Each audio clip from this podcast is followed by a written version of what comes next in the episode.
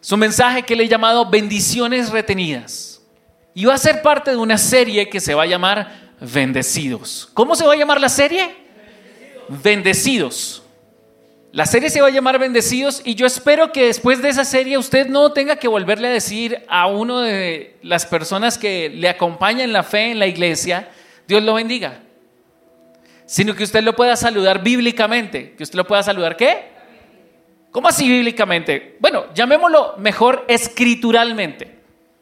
Que usted lo pueda bendecir de acuerdo al tiempo, a la situación, a la palabra que Dios ya nos ha dado, al momento en el cual vivimos ahora. Cuando terminemos esto, yo le diré cuál será el saludo que deberíamos usar entre nosotros y no es precisamente Dios le bendiga. Aunque es un buen saludo decirle a alguien que Dios lo bendiga. Amén. Pero como nosotros hemos sido bendecidos, es posible que nuestro saludo pueda cambiar. No significa en ninguna manera que decirle a alguien que Dios lo bendiga esté mal, no.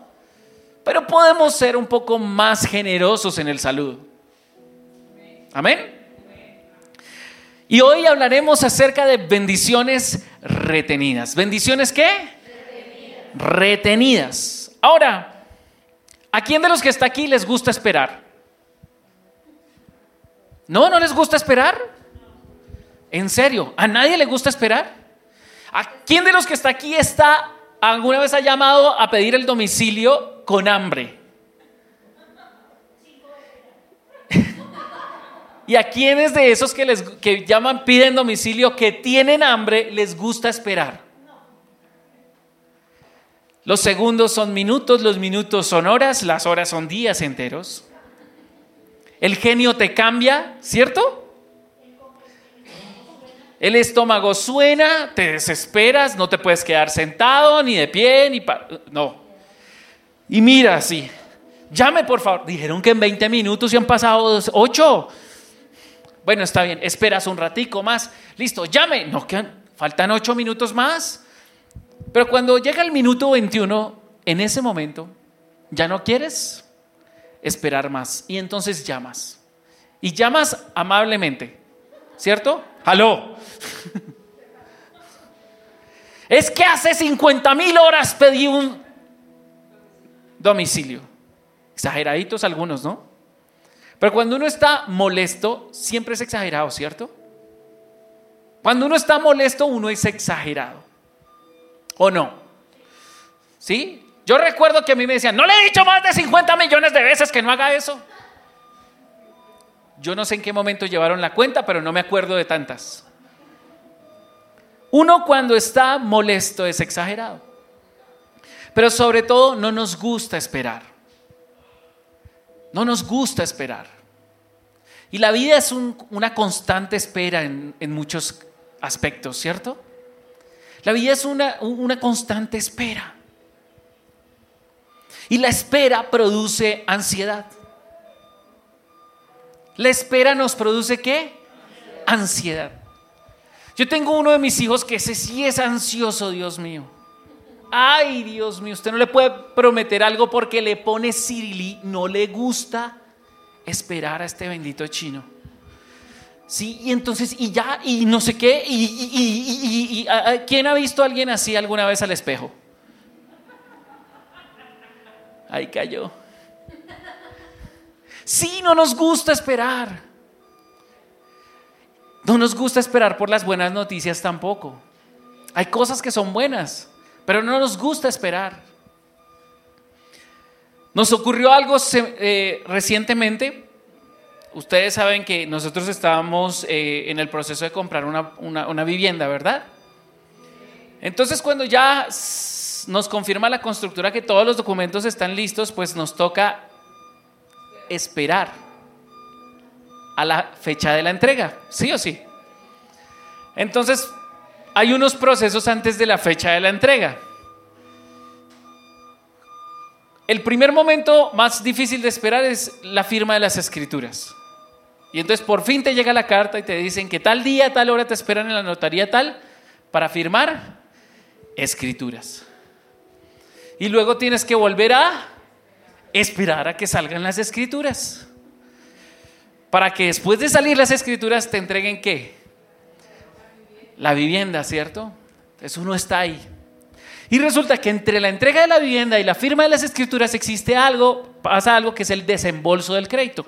Y cuando el banco desembolsa el crédito, entonces te llega un mensaje o te llaman y te dicen, el día de hoy hemos desembolsado el crédito hipotecario. Felicitaciones, estamos felices de acompañarte en este momento tan importante de tu vida. Y uno, ya, desembolsaron. O sea, si desembolsaron es porque todo está en orden y ya me van a entregar. Y resulta que uno llama a la construcción. Es que resulta que me llamaron del banco y entonces resulta que eh, yo quiero saber cuándo me entregan.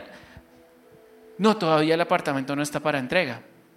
Lo que pasa es que se tiene que hacer el, trámite de desembolso para que las escrituras salgan y los subsidios también salgan y todas esas cosas. Y entonces tiene que esperar. Entonces uno empieza a averiguar, ¿no? Con los demás del grupo, del conjunto, a ver cuánto se demoraron ellos entre la firma las escrituras, el desembolso, y entonces unos decían que seis meses, otros decían que quince días, y entonces uno no sabe cómo hacer. Hasta que por fin llega la llamada. Y dicen, don René, queremos darle una buena noticia, y es que el viernes 27 de mayo a las 12 del día puede pasar a recibir su apartamento. Y por fin acabó la espera. Entonces le damos gracias a Dios porque ayer nos entregaron el apartamento. Y se acabó la espera.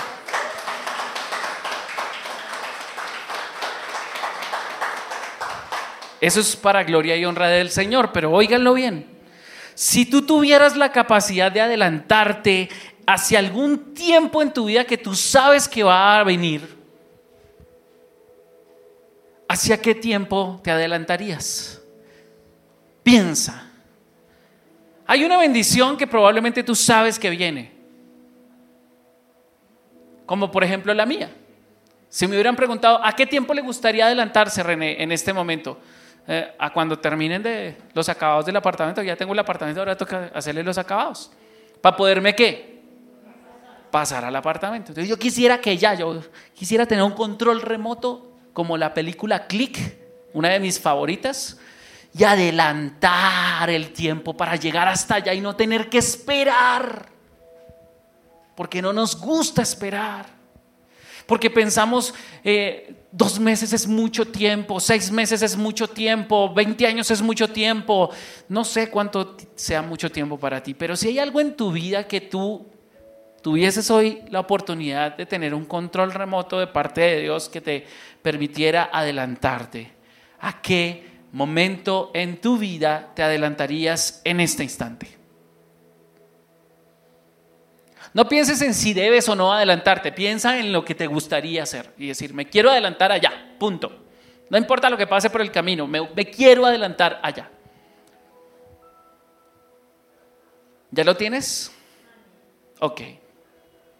Sin duda, si tú te quieres adelantar a un momento de, tu, de, los apartes de tu vida en este instante, es porque hay una promesa ahí. ¿Hay una qué? Hay una promesa ahí. Hay algo que vas a disfrutar o dejar de sufrir o lo que sea. Ahí hay una promesa y sabes que sabes que va a ocurrir. Que llegará el momento en que tiene que ocurrir. Puede ser una palabra profética que Dios puso en tu corazón desde hace mucho tiempo. Algo que Dios dijo que haría contigo. Y diría, Señor, llevo tanto tiempo esperándolo y no he llegado. O tal vez es algo, un, asunto normal de la vida. Alguna chica desesperada en su casa, aburrida de los papás, que ya se quiere casar, pero ni siquiera tiene novio, entonces se quiere adelantar el momento de su boda en este instante. ¿Sí? O tal vez la carrera está muy difícil y te gustaría adelantarte al momento de tu grado. ¿Cierto? Otros verían, por ejemplo, el momento de su muerte como un momento en el cual quisiéramos adelantar. Yo he hablado con algunas personas que dicen, yo ya quisiera terminar. ¿Qué más hago acá? O sea que les gustaría adelantar el momento de su muerte. Permítame adelantarme hasta allá. Yo sé que todo lo que pueda pasar entre este momento y mi muerte puede ser importante, bueno, agradable, pero me gustaría adelantarme. Bueno, resulta que todos nosotros hemos escuchado de cosas que Dios promete y que parece que no ocurrieran. Y hemos hablado acerca de que probablemente no es el tiempo de Dios. Y probablemente eso suceda. Hay cosas en las cuales Dios tiene su tiempo para hacerlas y por más que nosotros querramos, no las podemos adelantar.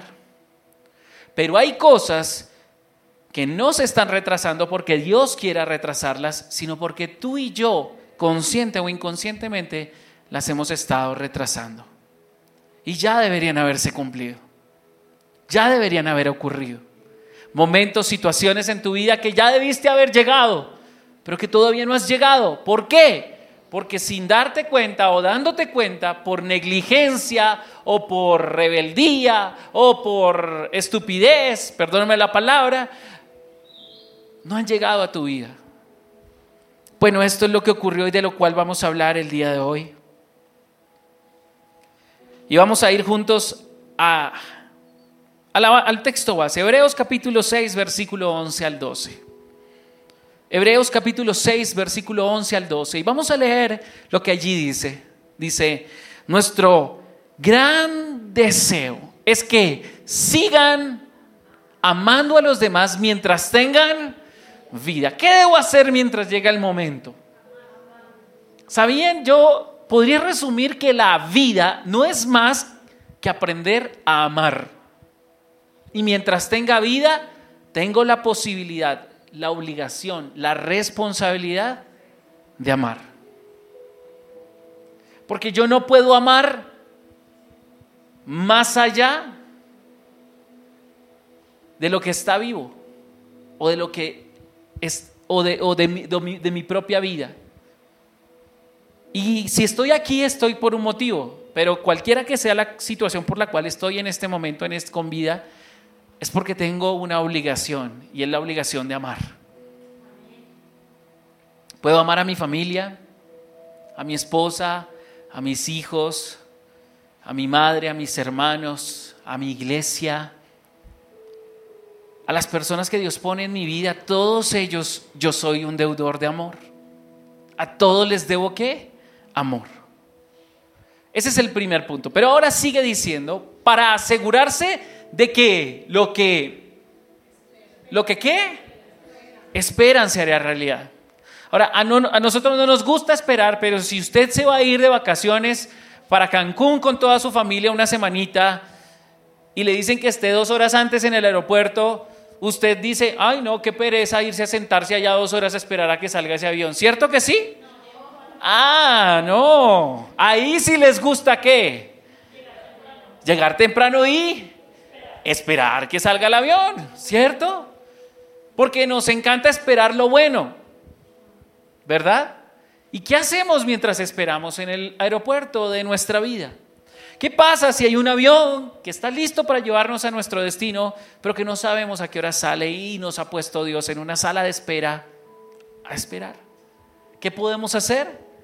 Orar. Sí, claro. Amar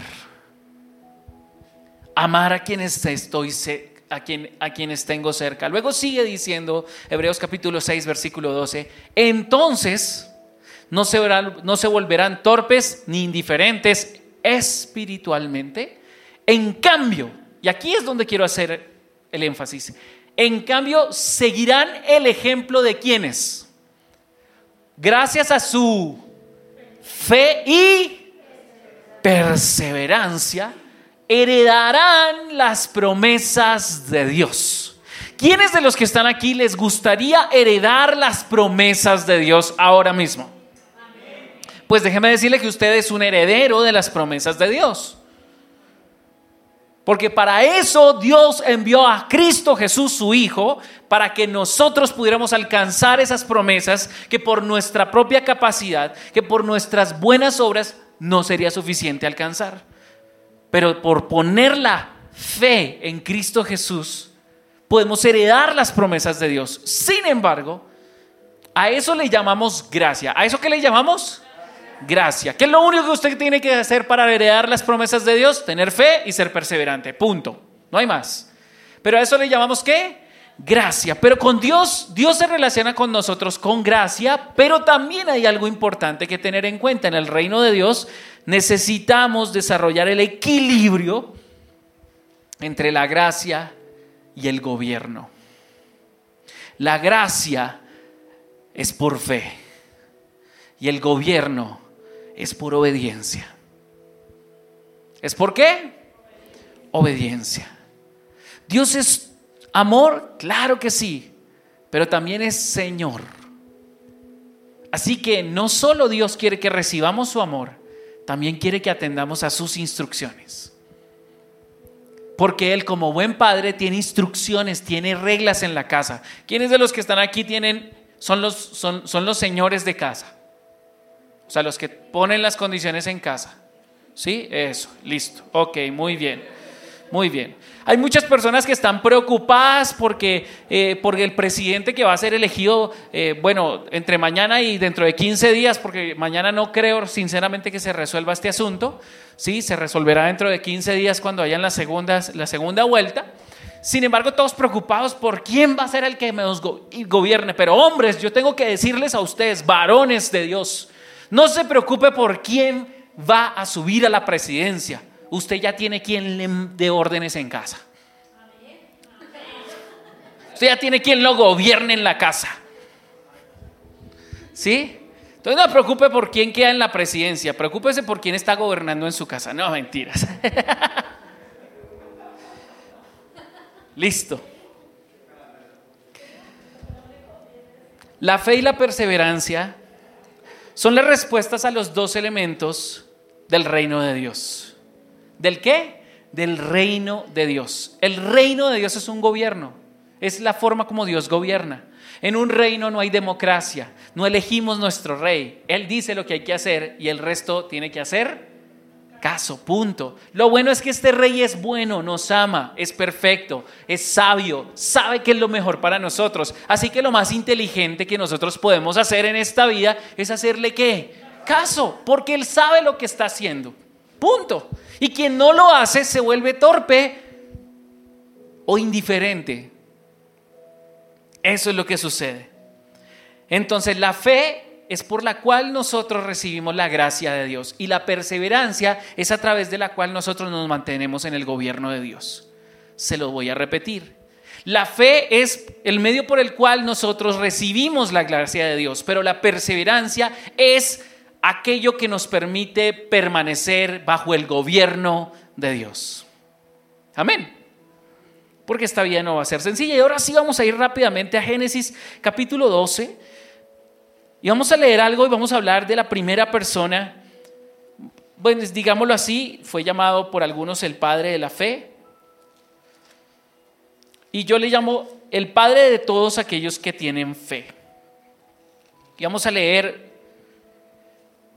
Vamos a ir leyendo poco a poco, capítulo 12 y 13, para regalarte algo muy chévere, muy bacano que Dios me mostró para ustedes. Vamos a leer del versículo 1 al 5 primero. Génesis 12, 1 al 5, como está allí, dice, el Señor le había dicho a Abraham, ¿de quién vamos a hablar?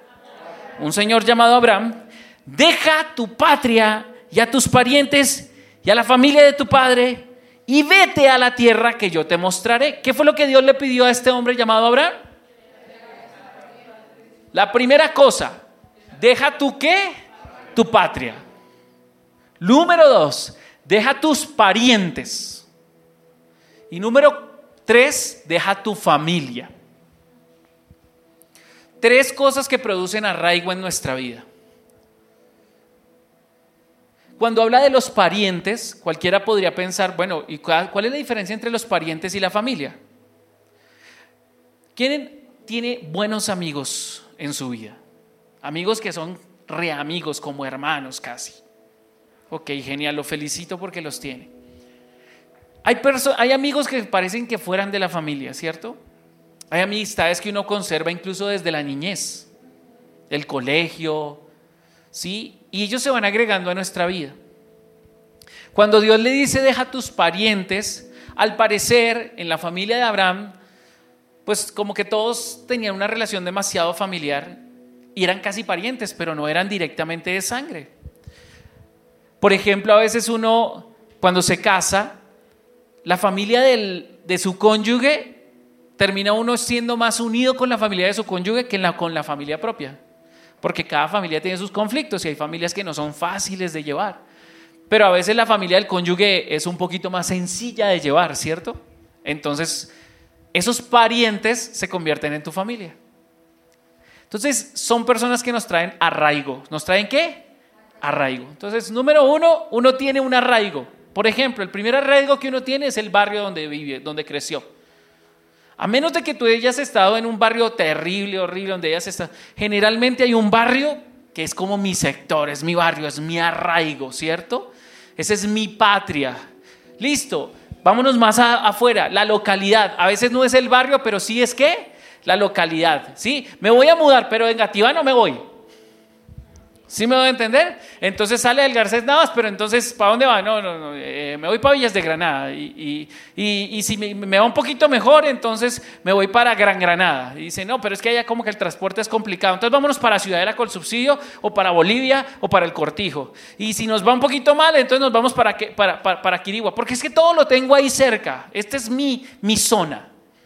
¿Cierto? O segundo, la ciudad. ¿Sí? Le prometen algo, le dicen listo, pero se tiene que ir de Bogotá. Y entonces ahí dice, uy, no, pero irme de Bogotá, qué complicado, arraigo, ¿cierto? O lo peor aún, te vas del país. ¿Estás dispuesto a dejar tu país? ¿Quién de los que está aquí responda hacia sí mismo? Si le sale una excelente oferta en este momento, deja su país y se va. Algunos podrían decir, y si gana ese man, más rápido me voy.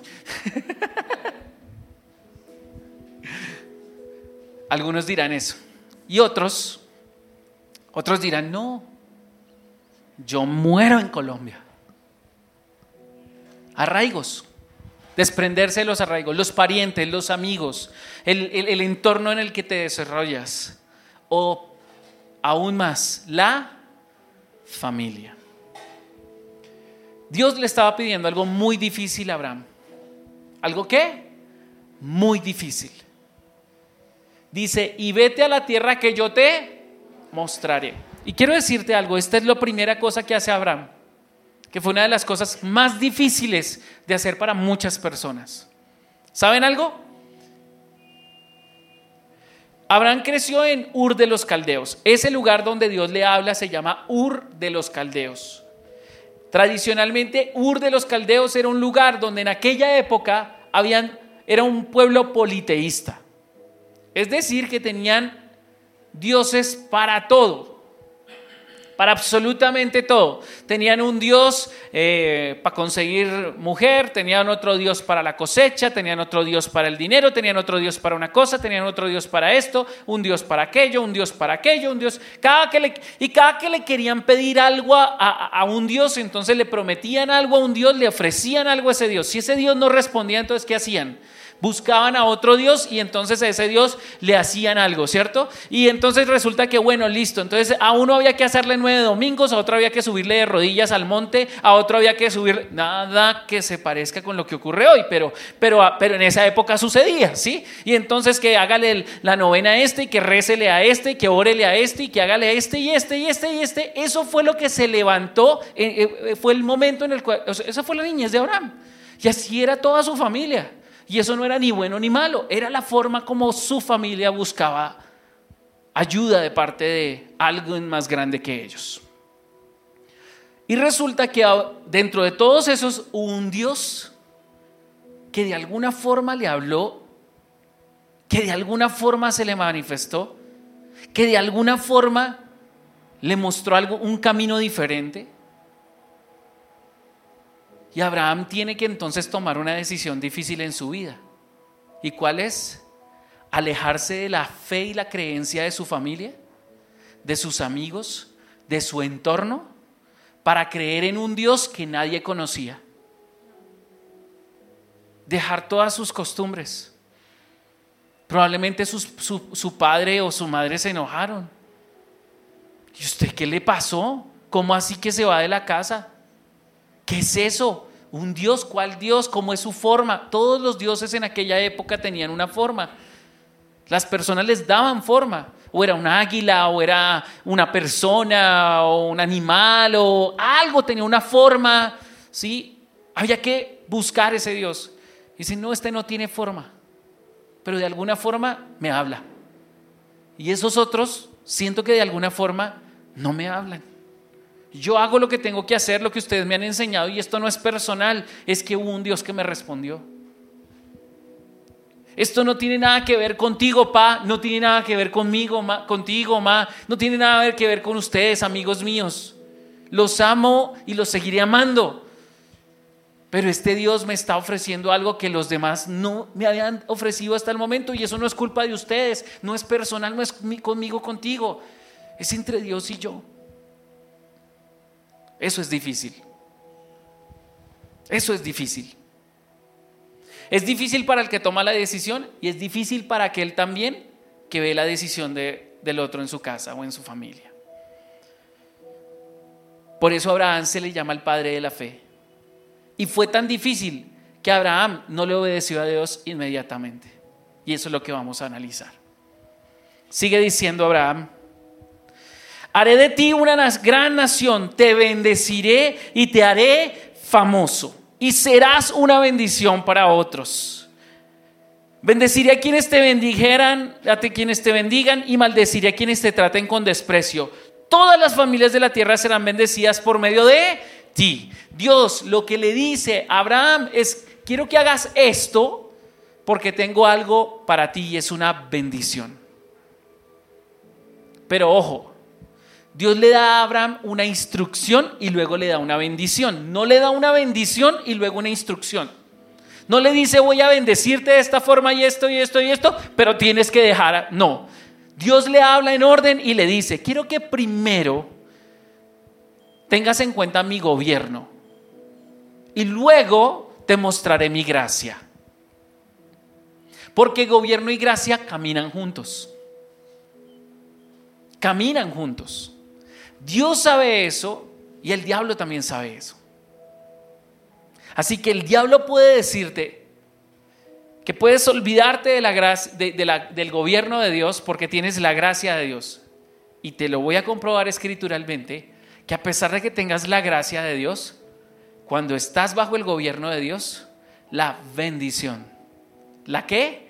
La bendición se libera en tu vida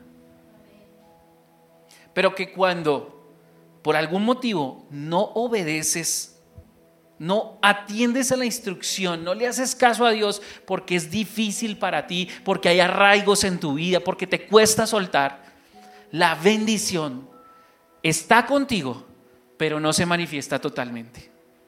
Porque no puede operar en un lugar donde la voluntad de Dios no está, salió de Dios y tiene que caminar en su palabra porque la bendición de Dios sigue a la palabra de Dios. Amén. Entonces Abraham partió como el Señor le había ordenado. Y Lot fue con él. Abraham tenía 75 años cuando salió de Arán. Tomó a su esposa Saraí a su sobrino Lot y a todas sus posesiones, sus animales y todas las personas que habían incorporado a los de su casa en Arán, y se dirigió a tierra de Canaán. Cuando llegaron a Canaán, vamos a partir. ¿Qué ocurre en estos versículos? Óiganlo bien.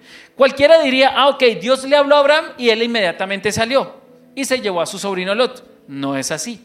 Cuando uno lee toda la historia, que no se las voy a leer, pero se las voy a contar, Abraham era un hijo de un hombre llamado Taré.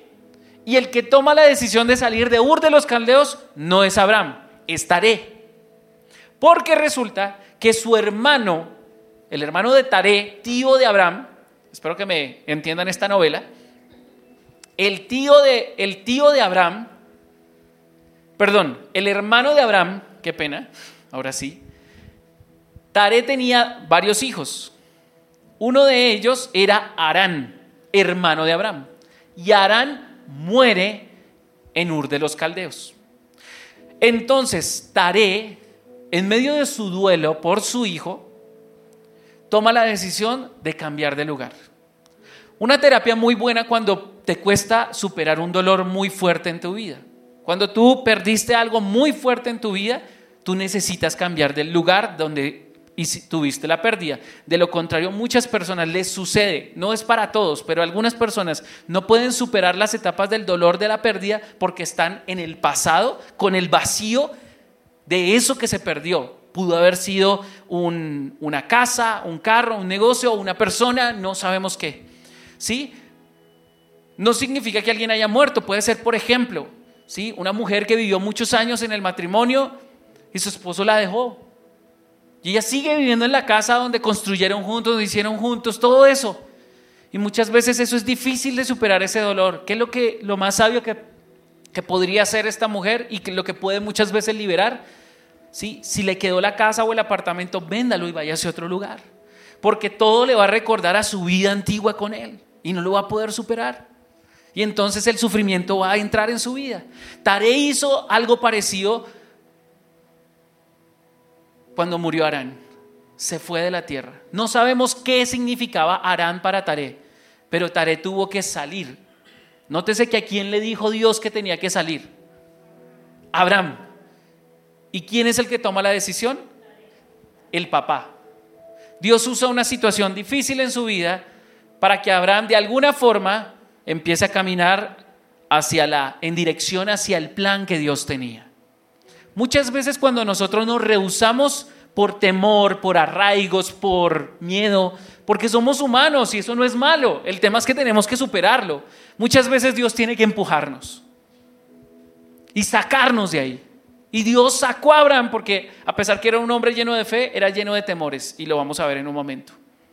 Probablemente Dios en algún momento de tu vida, cuando quiera sacarte de una situación que te tiene atorado, te va a empujar de ahí a través de la decisión de otra persona que tal vez tú tuviste, tenías en tu mano, que la contemplaste, pero que te costaba tanto tomar, que Dios tuvo que usar la decisión de otro para sacarte de allí. Ahora, Abraham fallece y Arán era el papá de Lot. Así que en ese espacio, ¿qué pasa? Abraham era el tío que no tenía hijos.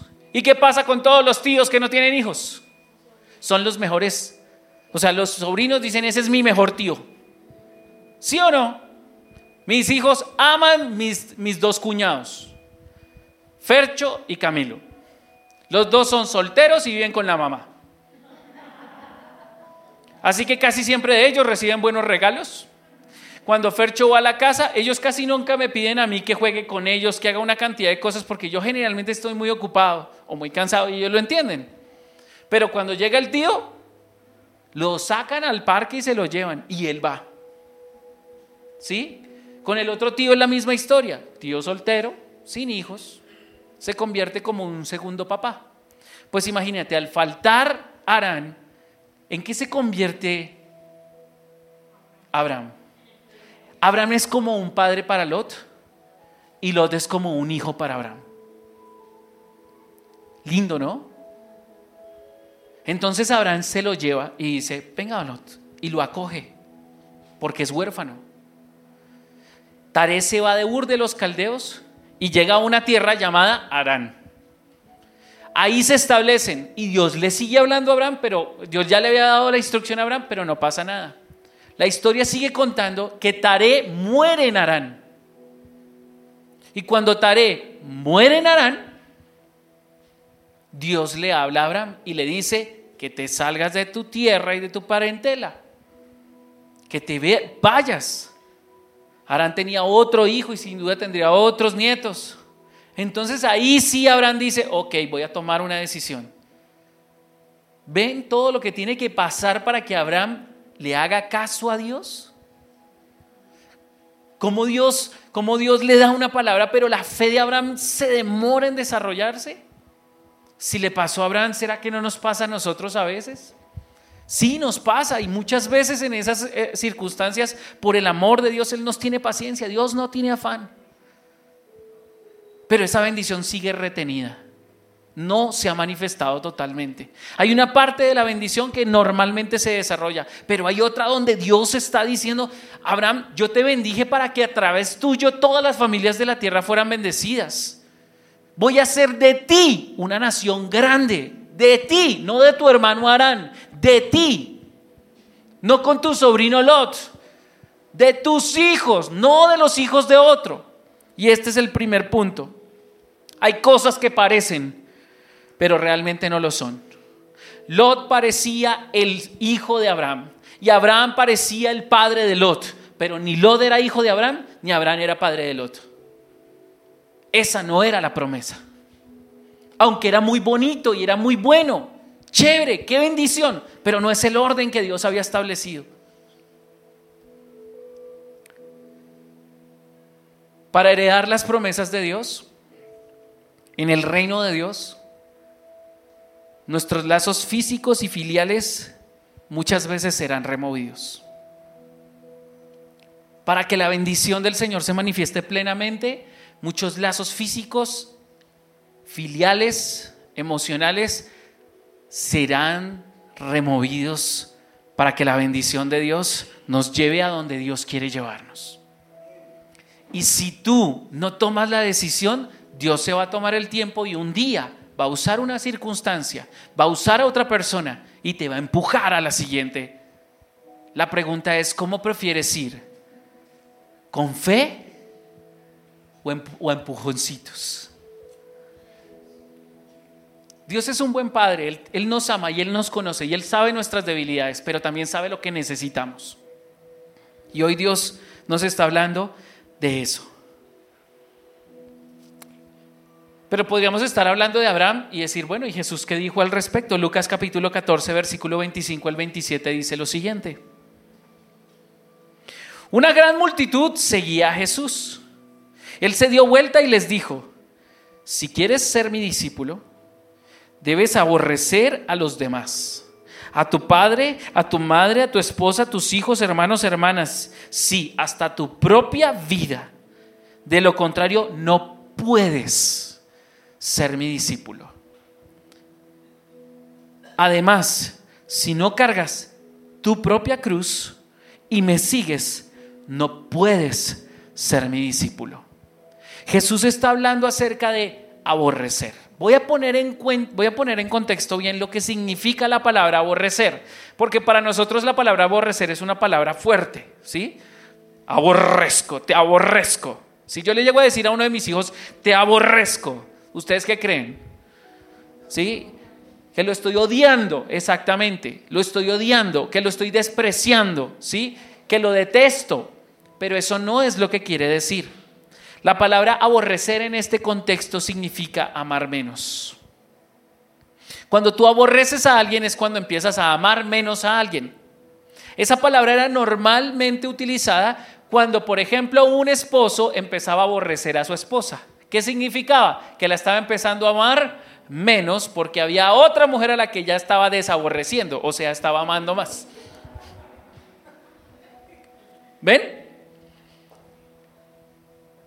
Jesús les está diciendo algo y en, en, ese contexto Jesús no les está poniendo una exigencia, les está haciendo una advertencia. Óiganlo bien, Jesús no está haciendo una exigencia, está haciendo una advertencia. Una cosa es hacer una exigencia y otra cosa es hacer una advertencia, ¿cierto? Exigirle algo a alguien es obligarlo a hacer algo que no quiere. Eso es exigirle. Quiéralo o no, esto es lo que yo exijo, punto. Y debe hacerlo, y va a hacerlo. Eso es una exigencia. Y una advertencia es totalmente distinta. Una advertencia es, si tú quieres esto, vas a tener que dejar esto. Porque no vas a poder con esto. Se lo pongo en un ejemplo claro. Compra su tiquete de avión y en el tiquete dice que usted tiene derecho a llevar en su equipaje de mano máximo 10 kilos. Y que si su tiquete no tiene, no tiene cubo para un equipaje de 10 kilos, pues usted se lleva una maleta de 30 kilos, además de la bolsita de 10.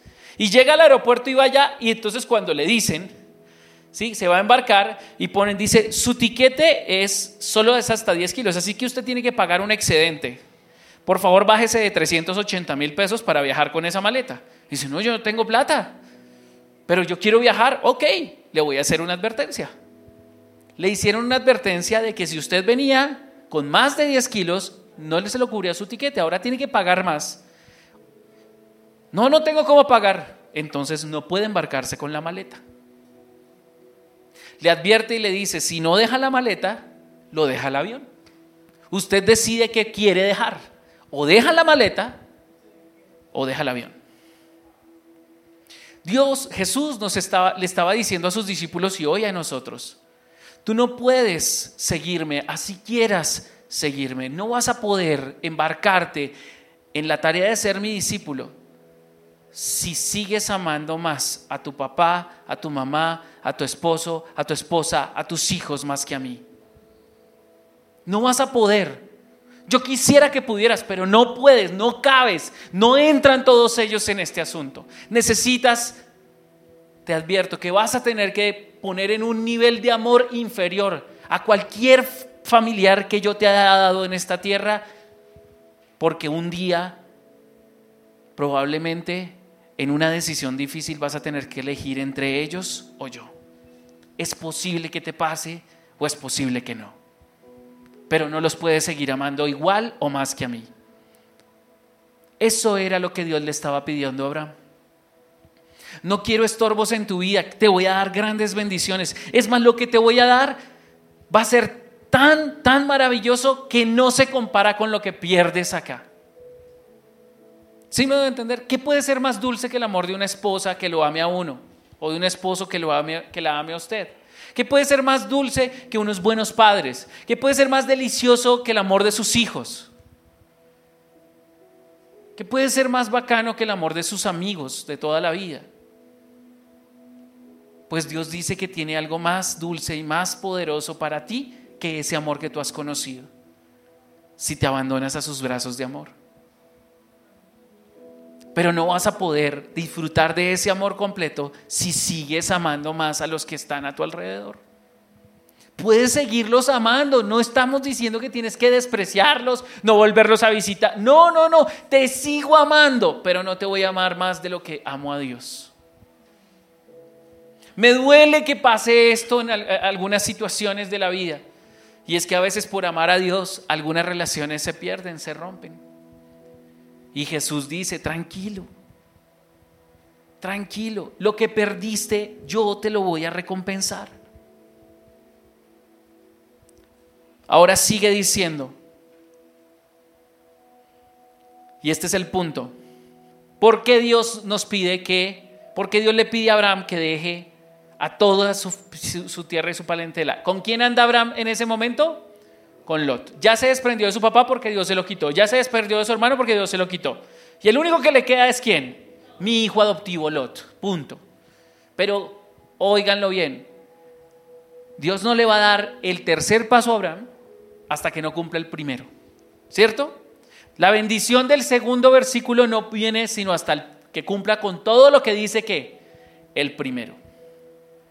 Muchos de nosotros queremos disfrutar el segundo sin tener en cuenta lo que Dios dijo en el primero. O sea, Dios dijo que hiciéramos algo y nosotros no lo hacemos, pero queremos disfrutar de la gracia y la bendición completa. Y si hay una gracia y una bendición que se manifiesta por gracia, pero hay algo que su gobierno no permite, y es que desobedezcas. Hasta que no saques lo que está ocupando el lugar de tu promesa, no va a venir tu promesa. Dios le prometió a Abraham que le iba a dar un hijo y que iba a levantar de él una nación grande y que lo iba a hacer famoso. Pero en el lugar de su hijo, ¿quién estaba? Lot. Era el Lot. No, no había ningún problema, o sea, el, el tema no era, el problema de Abraham no era Lot, era el lugar que estaba ocupando Lot en la vida de Abraham. Nótese, no hay ningún problema con Lot. Todo el problema de Abraham no era Lot, no era su papá, no era sus hermanos, no era ni siquiera su tierra y su parentela, era el lugar que estaba ocupando en su vida cada una de esas personas que le estaba impidiendo entrar a la tierra y al nivel de bendición que Dios le había prometido. Bendiciones retenidas, Abraham estaba en sala de espera hasta que dejara la maleta que traía porque con ese boleto no se podía embarcar. Con Lot no se podía embarcar. Hasta que no saques los Lot de tu vida, no vendrán los Isaac de tu vida. La relación con Lot era una bendición, era una alegría, pero la alegría que trajo Isaac a la vida de Abraham y de Sara no fue comparable con todo lo que antes había disfrutado Abraham. Porque la promesa de Dios siempre es superior a lo que nos está pidiendo.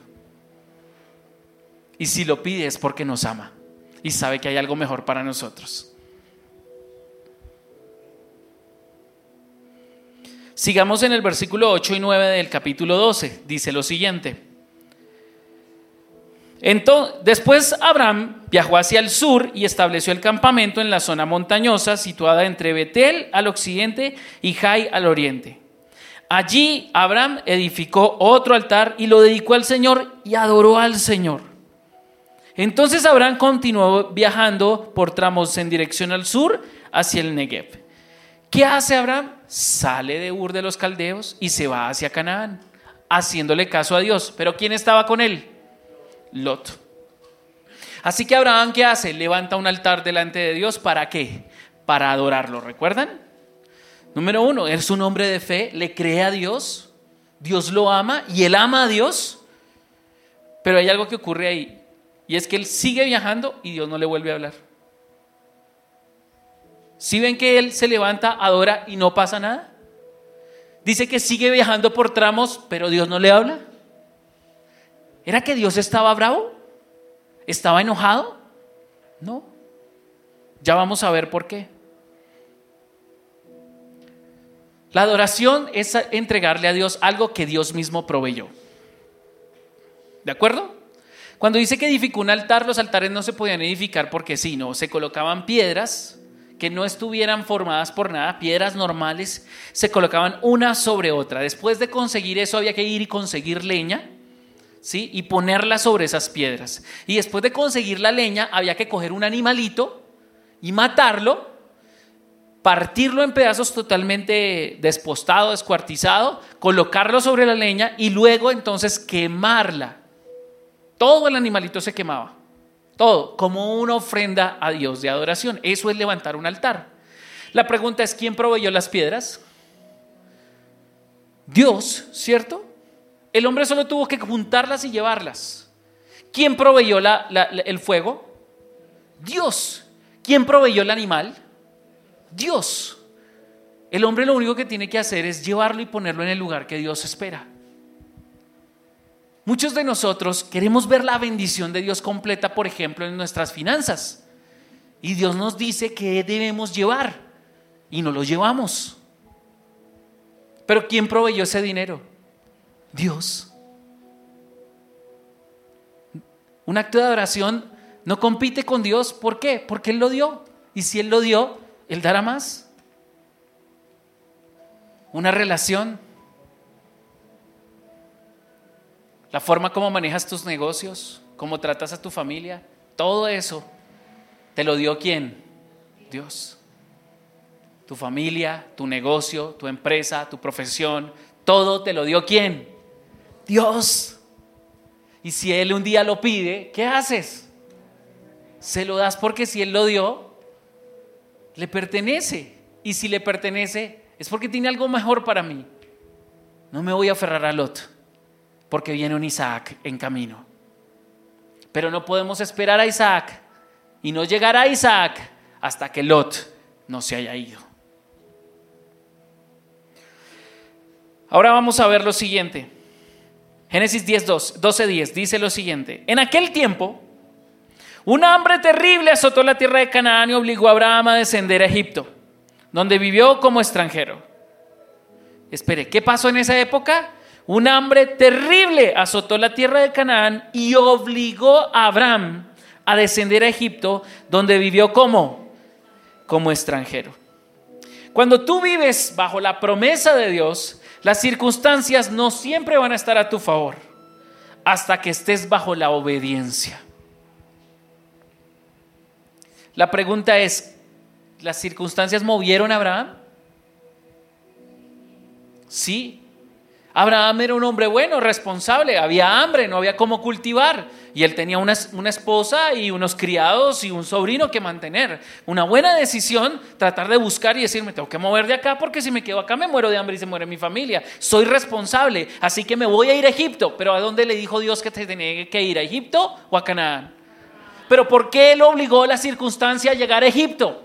Si Dios lo había mandado llegar a Canaán. Porque había un lot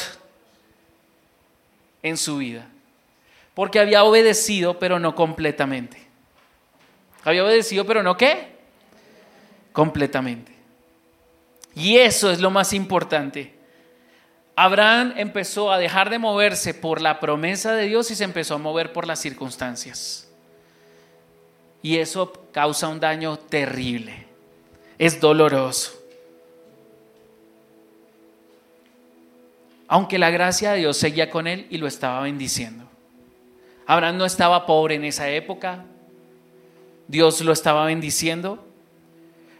Pero Dios no podía, pero la bendición de Dios no podía posarse completamente para que la promesa se manifestara, porque Abraham todavía no estaba en el centro de la voluntad de Dios. O sea, ¿qué le impedía a Abraham recibir las bendiciones? Porque le eran retenidas, porque todavía no estaba sobre, bajo el gobierno de Dios estaba bajo el gobierno de las circunstancias, estaba bajo el gobierno de sus emociones. Circunstancialmente, Dios tuvo que usar las circunstancias primero para sacarlo de Ur, lo sacó de las circunstancias para moverlo de Ur, de Arán hacia Canaán, pero luego en el camino Dios, el diablo atravesó una circunstancia y lo metió a dónde?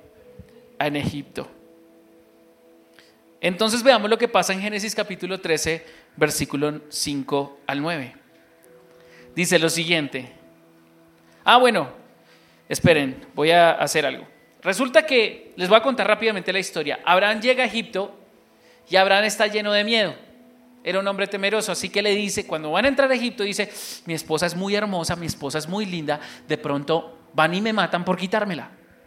Así que vamos a decir algo, Sara, Sara, Saraí, diré hecho. Saraí, vamos a decir algo, vamos a decir que tú eres mi hermana. Él no dijo, tanto mentiras, sino ocultó verdades. Y una verdad incompleta es una completa mentira. entonces ella sí era su media hermana, pero era su esposa. Así que cuando llegan, entonces llegan a Egipto Abraham llega en medio de un campamento lleno de gente, ha ganado, comía un hombre riquísimo, así que no fue que llegó cualquiera que se bajó de la flota, no, todo el mundo se dio cuenta cuando llegó Abraham. Y cuando llega Abraham a Egipto, entonces el faraón lo ve y dice, este debe ser un hombre ilustre, solo los dioses pueden bendecir a alguien de esta forma, así que lo hace entrar a su palacio, lo recibe, le da un banquete y cuando le preguntan, bueno, ¿y tú quién eres? No, yo soy Abraham de Ur de los Caldeos y vengo y voy a Canaán, pero eh, el hambre me ha traído hasta aquí. Ah, bueno, ¿y quién es la mujer que te acompaña? Y ella dice, pues es mi hermana. Y entonces el faraón le echó el ojo. Y cuando el faraón le echa el ojo, ¿qué pasa? Que la va a tomar como esposa. Dice, si es tu hermana, perfecto. Entonces, si ella es tu hermana, significa que no tienes cuñado porque no estaría contigo. Así que Faraón se le iluminaron los ojitos, el corazoncito le... Y le dice a Abraham, bueno, ¿cuánto vale?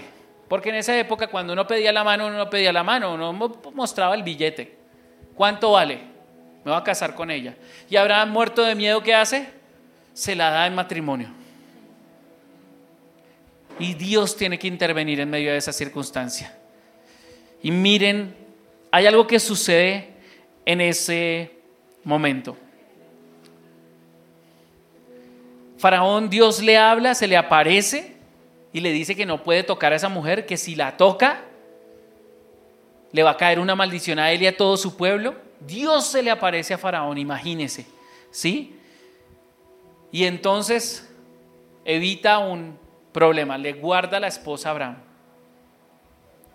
Y en el versículo 20 del capítulo 12 dice, entonces Faraón ordenó a algunos de sus hombres que los escoltaran y los expulsó a Abraham de su territorio junto con su esposa y todas sus pertenencias.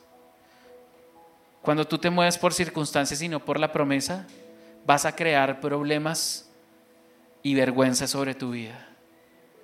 Faraón le dijo a Abraham delante de toda su corte, mentiroso ¿Y sabe lo que Dios hizo? Nada. No lo defendió. Lo expulsaron como un perro. ¿Y Dios qué hizo? Nada. ¿Por qué? ¿Porque Dios lo, odiaba y estaba bravo con él? No. Porque todavía Abraham no estaba bajo la obediencia. Ahora sí, Génesis 13, 5 al 9 dice lo siguiente, Lot, quien viajaba con Abraham, hasta ese momento todo lo que ha pasado ha pasado y ¿quién está ahí? Lot. ¿Cuál es el problema? ¿Faraón? ¿El hambre? Lot es el problema. Pero no Lot porque sea Lot, sino por el lugar que estaba ocupando. Seguía ahí y él no debería estar ahí. También se había enriquecido mucho con rebaños de ovejas, de cabras, manadas de ganado y muchas carpas. Nótese cómo la bendición de Dios seguía con ellos por gracia, ¿cierto? Pero la tierra no era suficiente para sustentar a Abraham y a Lot si ambos vivían tan cerca el uno del otro con todos sus rebaños y manadas. Entonces surgieron qué? Otra vez entonces, Dios qué dice? Pues necesito separarlos. ¿Y cuál es la mejor forma de separarlos? El diablo. Para separar un matrimonio, ¿sabe lo que hace? los mete en crisis financiera. Algunos dicen, no, es que yo no quiero mucha plata porque eso, eso es del diablo, no sé qué. Si, si el diablo quisiera de verdad a usted sacarlo del camino de Dios, usted tendría problemas para manejar el dinero porque sería demasiado el dinero que tendría, porque no es que el dinero corrompe la gente. Si el diablo quisiera corromperlo con dinero, entonces hace rato lo hubiera enriquecido y no andaría por acá. El diablo no enriquece a nadie, es Dios el que enriquece. No añade tristeza con ella. El diablo empobrece a la gente. La pobreza no es un símbolo de espiritualidad. La pobreza es un símbolo de que hay algo ahí que está ocupando un espacio de la bendición que tiene que salir. Hay un lot ahí que tiene que salir. Y sigamos adelante. Entonces, finalmente, verso 8, le dijo Abraham, Abraham a Lot, no permitamos que este conflicto se interponga entre nosotros o entre nuestros cuiden nuestros animales. Después de todo, somos parientes cercanos. Y le dice entonces Abraham toda esta región está a tu disposición. Elige para dónde te vas a ir y yo me voy para el otro lado. ¿Qué hizo Abraham? No, no ha entendido todavía. Las circunstancias lo obligaron a separarse de su sobrino. ¿Cuáles eran las circunstancias? No cabían los dos en la misma casa. ¿Le ha pasado a usted alguna vez que no cabe en la misma casa con la gente que usted ama y, con la que... ¿Sí? Con sus hijos, con sus nueras, con, con sus nietos, todos. Qué rico, pero de visita nomás, porque usted se queda ahí y eso va a haber problemas. ¿Qué está diciéndole Dios? No estás en el lugar correcto, tienes que separarte. El que quiere el que se casa quiere casa, dicen por ahí, ¿cierto? ¿Ves? Ustedes saben el resto. Y entonces termina diciéndole a Abraham en el versículo 9, tú te vas para la derecha y yo me voy para la izquierda. Y no estaban hablando de política. La obediencia parcial siempre nos va a colocar en lugares de conflicto. Si hay conflicto en tu vida en algún sentido, hay una obediencia parcial en esa área. Pídele al Señor sabiduría, ¿qué es lo que tengo que cambiar? ¿Qué es lo que tengo que dejar? ¿A dónde me tengo que mover? ¿A quién tengo que expulsar? sí, en serio. Porque está causando qué? Conflicto. Y luego el versículo 14 al versículo 17 de Génesis dice lo siguiente, en 13. Dice, después de que Lot se fue, oh párele bolas, ahí está la clave. Después de que Lot se fue, coma, ¿quién volvió a aparecer? ¿Cuántos altares levantó Abraham antes de eso? Y Dios no habló. Y aquí Dios no le, aquí Abraham no levanta un altar, no presenta una ofrenda, sino que expulsa a alguien de su vida que, que está ocupando un lugar que no le corresponde. Y enseguida Dios qué hace? Aparece y le habla y le dice, mira lo más lejos que puedas en todas las direcciones, al norte, al sur, al oriente, al occidente. Yo te doy toda esta tierra tan lejos como alcances a ver, a ti y a tu descendencia. Ah, ahora sí le habla de la descendencia porque qué? Porque Lot se había ido. Como posesión permanente. Y te daré tantos descendientes que como el polvo de la tierra será imposible contarlos. La bendición que había sido retenida ahora es liberada. ¿Por qué? Porque el lugar que ocupaba Lot quedó libre para la promesa. A veces siento que Dios no me habla. A veces siento que estoy en el mismo espacio una y otra y otra y otra vez. Que no salgo de la situación, que salgo y como que vuelvo a caer en el mismo lugar. A veces siento que Dios no me habla. A veces no hay una palabra adicional de Dios. Regresa al primer lugar donde Él te habló y, escucha y atiende sus instrucciones. Cuando cumplas las instrucciones de Dios, la bendición de Dios se va a manifestar irremediablemente. Será incontenible sobre tu vida. ¿Cuáles son los lots que tienes hoy en tu vida? Y que necesitas dejarlos ir. La promesa en Cristo la recibes por gracia. Pero esa promesa se va a manifestar por medio de la obediencia a la voluntad y a las instrucciones del, del Señor.